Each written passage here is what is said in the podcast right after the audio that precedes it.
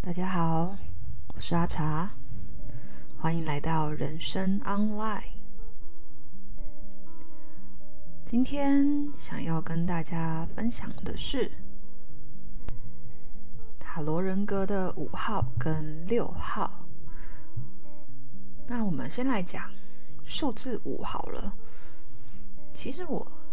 从前面录到现在的中间，我自己在观察。就是除了塔罗啊，然后呃，生命密码，还有像一些九型人格之类的，我自己觉得他们越到中间的数字，其实就是分分歧很大，就是好像一在很多的地方，他们的解释都会非常多的类似，二也是很多地方你可以找到很多相似处。可是中间的从三到八左右，几乎我我自己觉得他们每个地方的解释都不太一样，所以我觉得大家可以听听看，然后自己评估拿捏，然后你可以自己去观察自己觉得自己哪些元素的组合，这样。所以我觉得人不是说哦，我们算出来以后。我的就是生命密码，或者我的生命灵数，或者我的塔罗人格，就是就是几，然后我的人生就只有那个数字。我觉得并不是这样，他们其实很像，就是星座。就是如果你真的是专业的人，你看星座，你不会只看单一星座，你一定是看整个星盘，它会有一个呃它的组合排列组合。所以我们每个人都是各种数字的排列组合，所以你们可以自己去观察自己。对于这些数字里面的排列组合，是你觉得哪些比较相近，然后你可以去好好使用这些能力的。好，那我们现在简单讲一下五。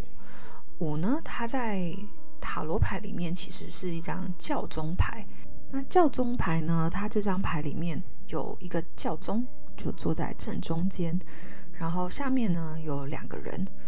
所以它其实是一张多人的牌，所以你在牌里面如果看到教宗牌，其实它就会有一种，呃，人比较多，然后还有一些有关家族，就是如果你家族可能也是人数比较多的这种，呃，就是一些意象，然后还有就是上位者跟追随者的这种，呃，不同的角色的替换，就是有些人可能是在年轻的时候当追随者。那年纪呃越来越长，你的知识越来越多的时候，他可能就会去当就是那个上位者去做分享的人。对，那教宗其实他有呃除了像是多人，然后还会有一些上下位的关系，然后他其实也有像刚刚我说的一些家族议题啊，或是刚刚我说他跟宗教有一点点的关系。那他们其实我觉得他在呃。在我们在讲人格的部分，他其实会跟，比方说他会跟比较公众的人物这种会蛮有相关的。比方说他，因为你看教宗嘛，就是要面对人群，所以他有可能会是，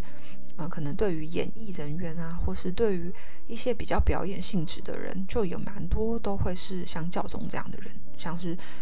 嗯，不一定是一定要是演艺人员，可能有些人是网红啊、网美啊，或是他们很善于去分享他们说话，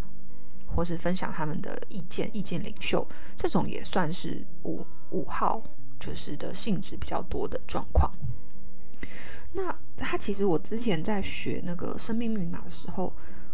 我自己觉得他们两个是稍微有点不一样，可是又有一点类似的地方。就是我那时候在学生命密码的时候，他其实在讲五号。五号呢，他是在讲，嗯，就是如果我们的五号圈圈比较多的时候，我们就会说，哎，它是跟自由、跟冒险有关，就是它比较不受拘束，然后表达能力比较好。像我自己的那个，呃，就是生命密码在算，就是它不是会写一二三四五六七八九，就是有一个九宫格嘛。我其实是没有五的，就是我的表达。天生，嗯、真的没有那么有条理，就是我是想到什么说什么的人。可是，呃，五号的人好像其实是蛮会，呃，分享他的意见，跟比较有言说的天分跟能力。然后他们有些自由的灵魂跟很喜欢新奇的东西。这个是在呃那个生命密码里面他们的分享的呃就是一个内容。那他们需要去学习的，就是在五号里面，有些人是说他们因为很爱自由，所以呃可能会需要学习承诺的勇气。有一部分是这种说法啦，可是我自己认识的人好像，嗯，就是好像都有，因为我后来啊再去看那个就是九型人格，不知道有没有人看过，就是可能就是它比较类似，有些人会去看九型人格，然后自己适合什么工作这样。像呃九型人格里面讲的五号人格，它就会是比较是属于呃观察者。然后思考型、理智型，然后这种人，嗯、因为观察者还有思考型跟理智型的人，在塔罗人格跟生命密码，我其实都会把他们分类在比较偏七号。可是他在九型人格里面是五号的人格，所以我就觉得诶，蛮有趣。就是，嗯，我自己觉得五六七他们好像有蛮多。呃，不同的地方会稍微不同的分类，可是其实我觉得好像都会有这些很类似的元素这样子，嗯，然后这样子的话大概会是五号牌，所以在抽到这张牌的时候，我自己会比较关注的部分就是，哎，嗯、因为我个人是比较没有很喜欢去很多事情要弄到很多人，就是跟很多人有关联，我觉得。就是人越多，人多嘴杂，我会觉得有点麻烦，所以我个人其实没有很喜欢，嗯、团体活动啊，或是呃相关的社交场合。而且其实我以前，嗯、也算是算是追随者嘛，就是在那个，嗯、就是教宗跟追随者这个角色里面，其实我以前是一个很很听话的人，就是就是我会很信任别人跟我说的，我会觉得那我就去做到。可是后来为什么我开始推翻这件事？而且我其实没有很喜欢教宗啊，或是呃，不是指宗教的教宗，而是指权威者，然后还有追随者这件事。我后来不喜欢这件事的一个原因是，我后来发现其实，嗯、有时候当我们完全去追随，当然当下是全心信任的，可是有时候其实，嗯、我觉得每一个人其实最后还是要回到自己身上，就是你回去还是要关照你自己。然后很多的，呃，这些上位者或是这些权威者能够跟我们分享的知识，就是他拥有的，然后或是他学到的，或是他想要让你知道的。但这不一定是真相，不一定是全部，那只是他现有的知识。所以其实后来我自己。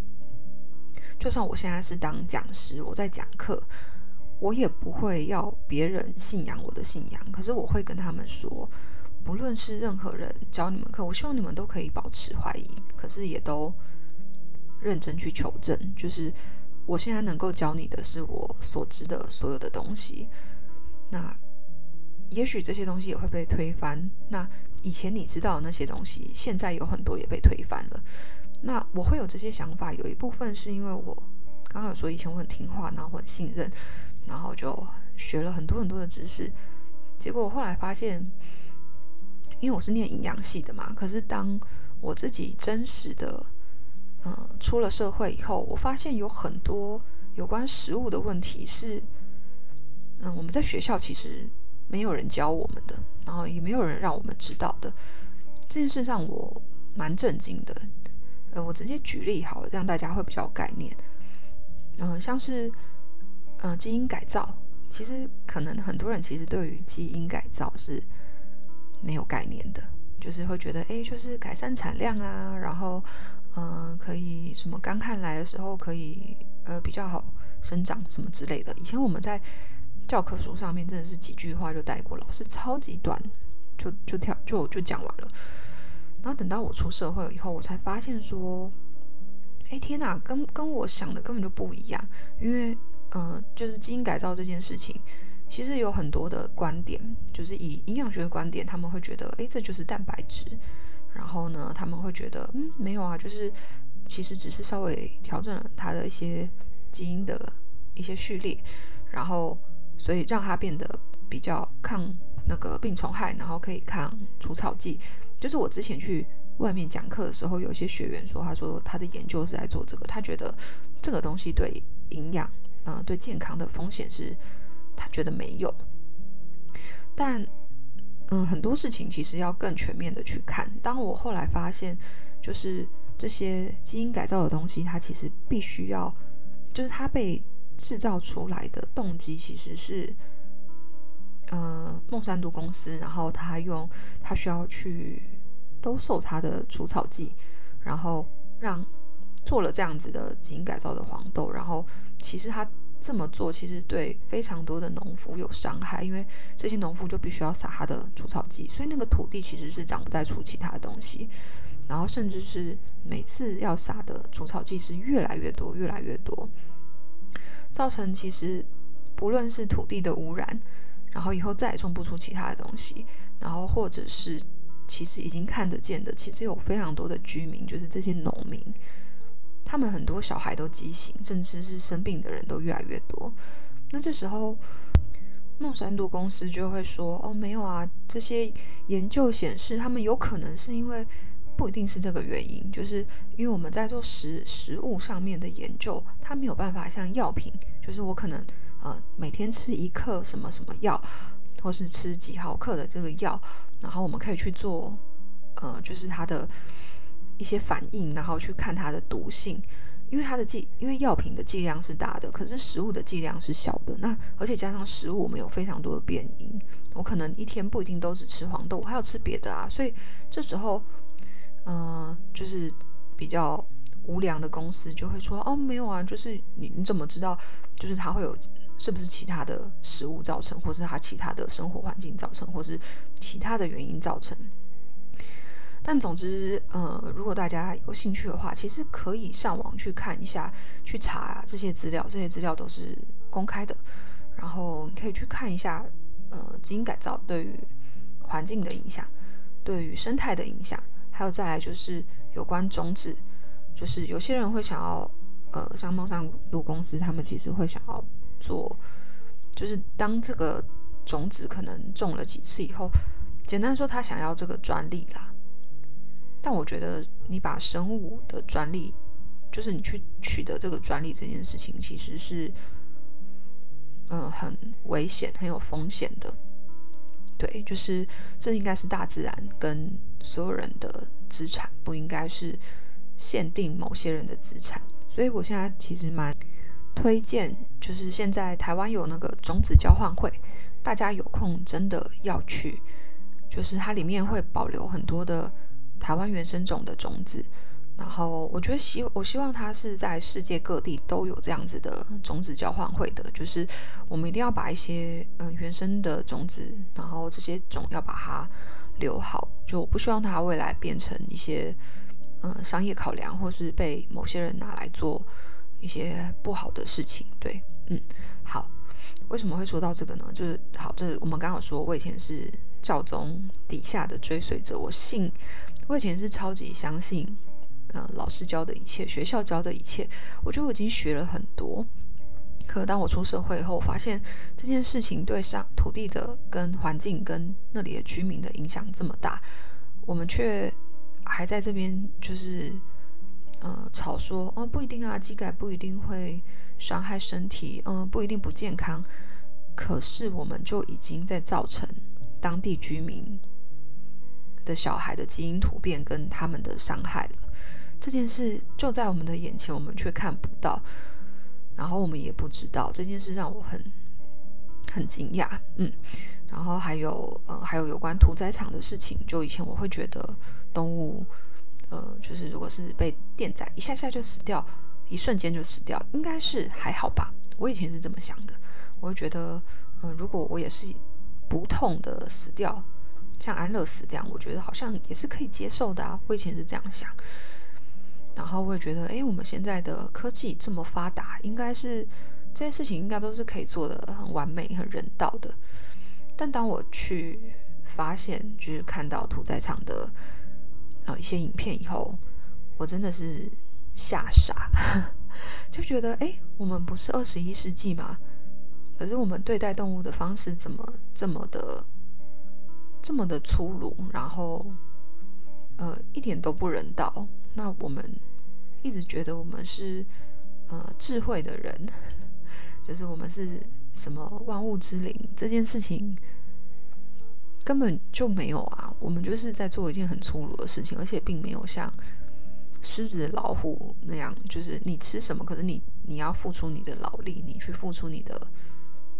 生命去跟他搏斗，然后你去吃到你该吃的一餐。可是我们现在是大量的掠夺，而且并且，嗯，对动物有很多很多的伤害。就是不论是环境给的不好，甚至是呃呃，在呃就是要要屠宰的那个过程中，它其实要经历非常大的恐惧。我记得我自己看到一个影片，我是真的有点觉得真的是蛮可怕的。就除了呃，他们被放血，然后还没有死，然后一直扭来扭去以外，嗯、呃，我最震惊的其实是一个在排队的，我不确定是羊还是牛，就是他们会嗯、在一个很像输送带前面，可是他会尽量让你不要看到，所以他会把前面有一个铁的栅栏，然后反正前面一个进去，然后拜拜，然后下一个就是要。轮流进去，然后那只羊是一直往后退，一直往后退。它在一个小小的栅栏，然后它的输送带一直把它往前送。它很想要逃，可是它逃不了。然后这件事真的是，我看到那个画面，我真的是觉得太可怕了。就是你如果是你不论是老虎或狮子或是什么，你在草原上你是还有机会的。就算你，你可以问你自己，逃到最后一刻，你懂吗？就是。可是你在你在屠宰场，你是完全没有办法的。嗯，我而且是从你出生的那一刻，几乎就被定案。这件事让我觉得非常的可怕。因为小时候我其实有被我妈打过。我妈小时候呃，以前在年轻的时候会比较呃，可能因为照顾小孩压力比较大，所以他。在揍人的时候也是蛮可怕的，所以我以前真的是会跟我妈逃对角线那种，就是她从一个地方要冲过来打我，我会去计算在这个空间里面我可以离他最远的距离，然后是跟他就是对视，然后我要我是我的脚跟身体是随时准备逃走的。所以这件事，因为以前有被打打过，所以我后来嗯，就是在任何的空间里面，就我到一个新的空间，我都会尽量去。呃，我会会坐在最安全的地方，就是比方说，我会坐在呃最靠近逃生门的地方，我会知道哪里是可以有任何任何可能的事情，我都可以第一个要逃走，然后我的动线要怎么做，我其实都会第一个看这件事情。嗯，好，反正就是我后来看到这些影片，然后看到。很多其实，呃，学校权威者没有说的事情，而且我觉得他明明就这么基本，可是我们却没有人教。然后我们在讲的那些大道理，是我们如何让大家变得健康。这件事让我真的，呃，对于，呃，不论是营养学，或是对于人类，觉得很自己很。嗯、是万物之灵，或是一个很很棒的智智能生物这件事情，对我来说其实是非常大的冲击。因为我以前就觉得我学了很多，我应该是一个，我我真的是一个，我们是文明人。我以前真的是这么觉得。可是当我我看到这一切的时候，我突然有种，我我好像被骗了，就是好像，呃，怎么？跟我想的完全不一样，然后我们在中间做了很多很可怕的事，竟然没有人告诉我，然后我好像，然后我是其中的共犯，可是我我竟然不知道。对，好，反正这件事让我非常非常大的冲击，所以我现在也很希望把我知道的跟大家分享，就不论是任何的知识，我都希望，嗯、我觉得这些分享的目的。是让大家可以有更多的讯息来源，那这些讯息是让我们可以，呃，可以更平等的，或是更客观的去看待各种资讯，而不是一昧的只相信一种说法。当然，我这也是我看到的说法，也会有不同的说法。那那也没有关系，大家可以去去寻找，然后去倾听，然后去求证。我觉得这都非常非常重要。好，这集好像没有办法讲到六，诶，好吧，那就先讲五好了。好，反正五呢，就是一个，我觉得它有很多很多的面向，就是以塔罗刚刚讲是，就是教宗牌、多人牌跟公众事务有关的牌，然后呃，就是以它呃那个生命密码来说，它就是一个崇尚自由、很有演讲天分、很适合表演型的。那在刚刚说的九型人格里面，他就是一个很思考、理智型的，就所以他们的解释其实我觉得不太一样。那我自己抽牌里面，除了刚刚有说，就是哎，我抽牌我就会觉得，哎，可能跟公众有关，有些东西可能要是公众发表或是什么的。嗯，我另外一个看法，或者它是一个在中间的一个数字，就是一到九、一到十，它是在中间嘛，所以我可能在某一个。状态里面，我是在正在过程中，就是很像呃 on the way 一个感觉，对对，我就会是这样子去看待我的数字，就是哦，这件事还还不是刚开始，也不是刚结束，就是我就是在进行中。这个东西听起来有点抽象啦，这个可能之后我看看还有没有方式大家比较听得懂。不过简单说就是这样喽，好不好？就五的话，就是一个刚刚说正在进行时，所以它可能也会有新旧交接的一个混乱期的状态，所以就是你有可能很多意见啊，像刚刚说的，就是教宗，然后人多，那可能就会有不同的意见，这个也也有可能。对，好，反正就是一个，我觉得它比较没有办法像一或是像二那种很明确就直接定义的一个数字这样子。嗯，好，那今天五号牌就先讲到这里吧。